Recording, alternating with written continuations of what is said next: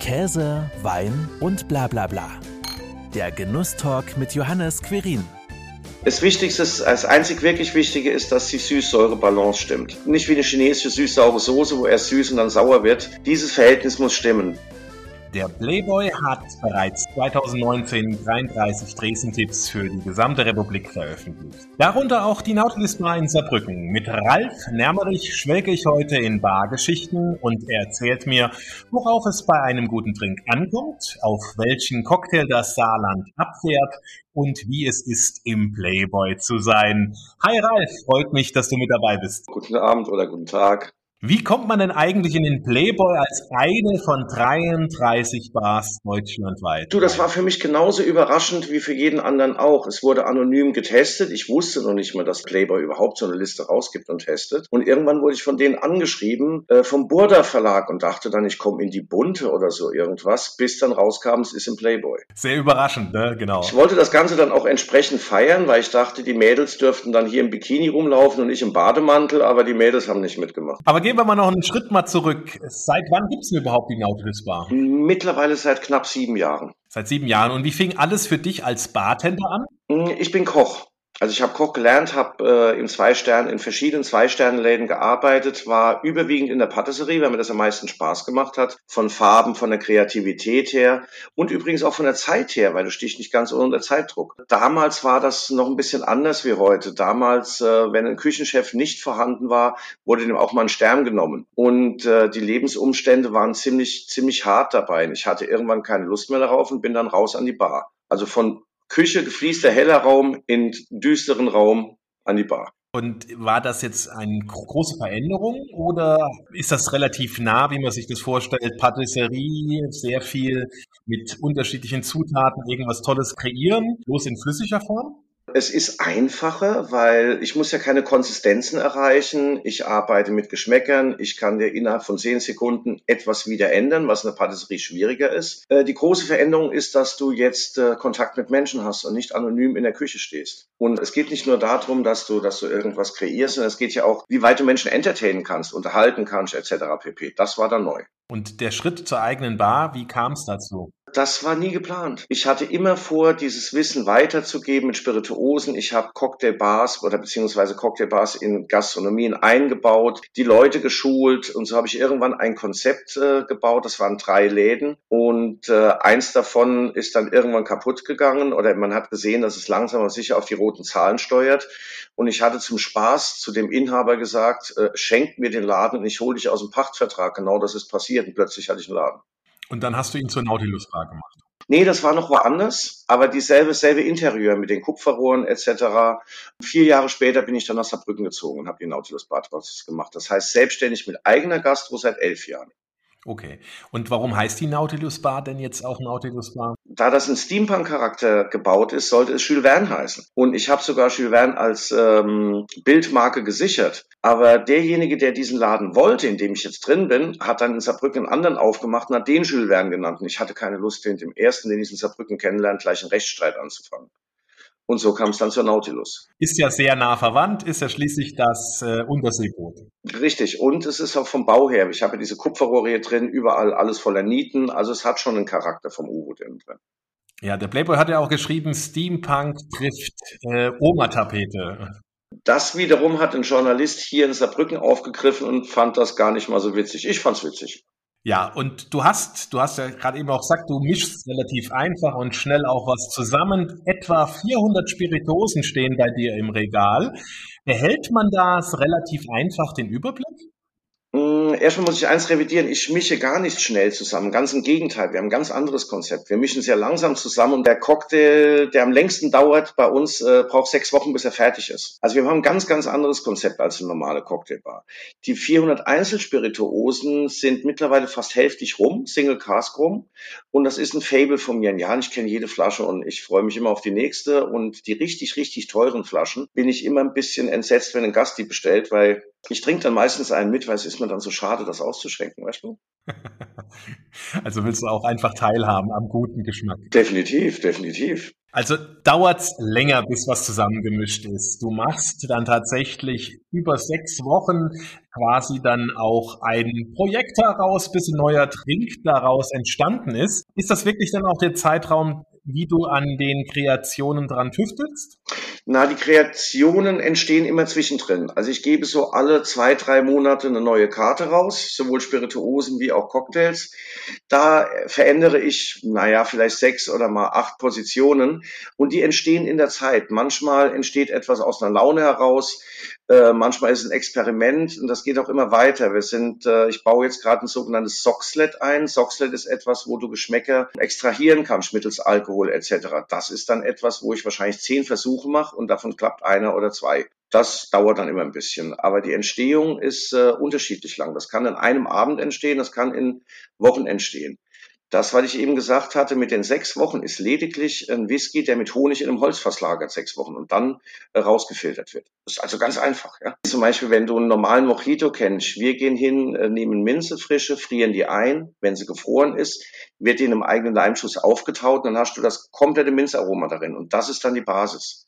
Also es sieht anders aus, schmeckt anders, ist intensiver. Also gibt es keine Standard-Cocktails und Drinks bei dir, sondern immer was Spezielles. Das ist eine Definition von Standard. Also das, was die meisten als Standard kennen mit 600 Beach Tequila, Sunrise, Cuba Libre. Nee, ich habe noch nicht mal Cola im Haus. Im Prinzip sind es aber ganz viele klassische Cocktails, angefangen vom Old Fashioned, Twists von denen, also Veränderungen von dem. Viele alte klassische Cocktails. Wir haben keinerlei Säfte hier. Wir arbeiten nur mit Pürees.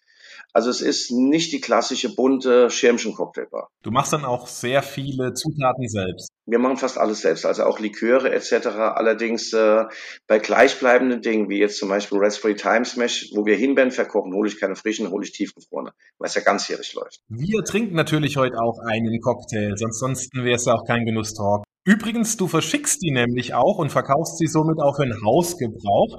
Ich habe hier einen Espresso Martini. Was gibt's dazu zu wissen? Was ist drin? Wie schmeckt er? Äh, schmecken tut er. Ich habe äh, auf der Karte so beschrieben, ähm, Alkohol und danach hellwach. Wir haben hier in Saarbrücken eine Kaffeerösterei, Black Hen, der röstet uns den Espresso sehr grob, dass wir ihn länger ziehen lassen können. Dann setzen wir einen ganz normalen Cold Pro an, das heißt, es kommt einfach Wasser drunter und bleibt 18 Stunden stehen. Dann wird das abgefiltert, dann reduzieren wir es nochmal um zwei Drittel ein. Das kannst du machen, weil keine Bitterstoffe drin sind. Die heiße Flüssigkeit kommt Vanille und äh, Orangenschale rein und am Schluss kommt Gin drunter. Fertig. Das Eiweiß, das du drauf hast, das kommt erst am Schluss rein. Das ist ein veganes Eiweiß, eigentlich schon fast chemisch. Das heißt, damit kann ich es versenden. Und es riecht total schokoladig? Das ist tatsächlich der Espresso. Da ist keine Schokolade drin. Na dann, zum Wohl. Zum Wohle. Aber schmeckt auch total schokoladig. Man hat zwar den Espresso-Geschmack, aber es schmeckt auch mir als Nicht-Kaffeetrinker.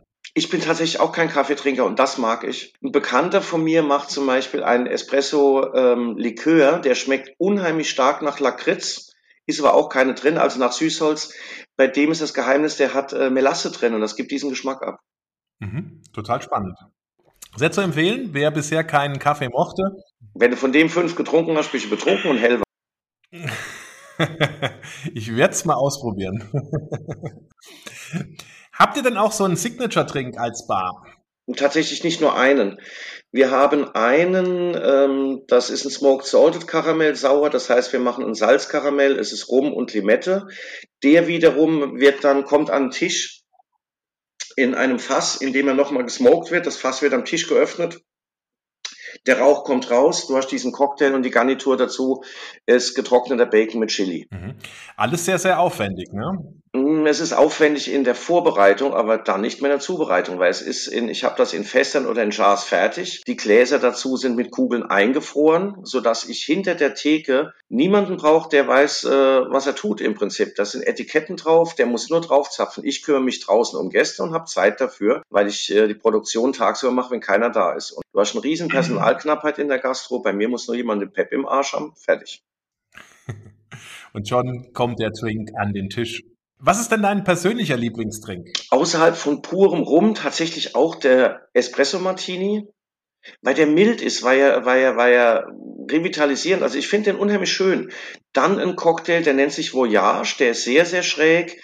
Der ist mit äh, Clarin. Clarin ist ein haitianischer Rum, der so nach Pastinake, äh, Petersilienwurzel, Sellerie schmeckt.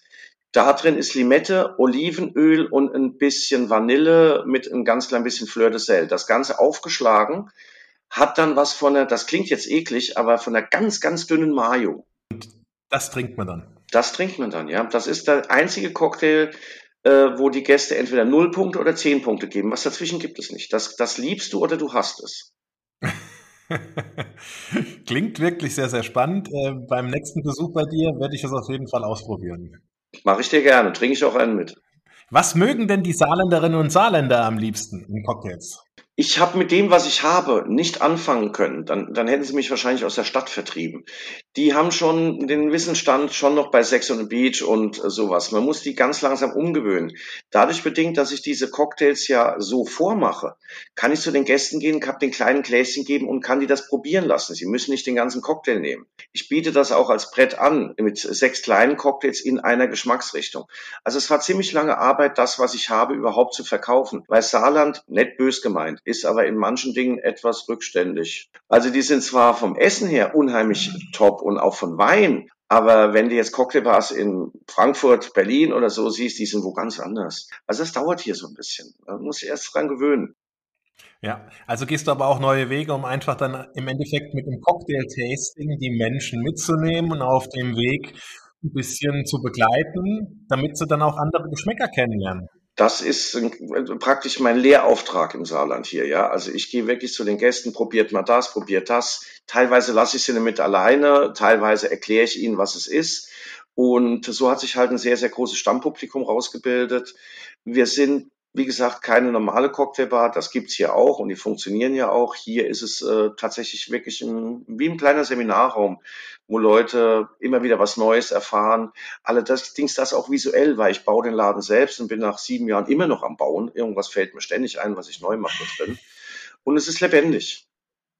Äh, Gibt es dann vielleicht aber auch einen Cocktail mit einem Spritzer Maggi? Das würde ja total den Geschmack der Saarländer treffen. Sagen wir so, Maggi ist tatsächlich das erste Umami-Gewürz, das es gab. Aber ich verwende es nicht. Ich verstehe es auch nicht. Also ich kenne viele, die das auf Spiegelei machen. Ich verstehe es nicht. Ich bin Koch. Also ich verstehe es nicht.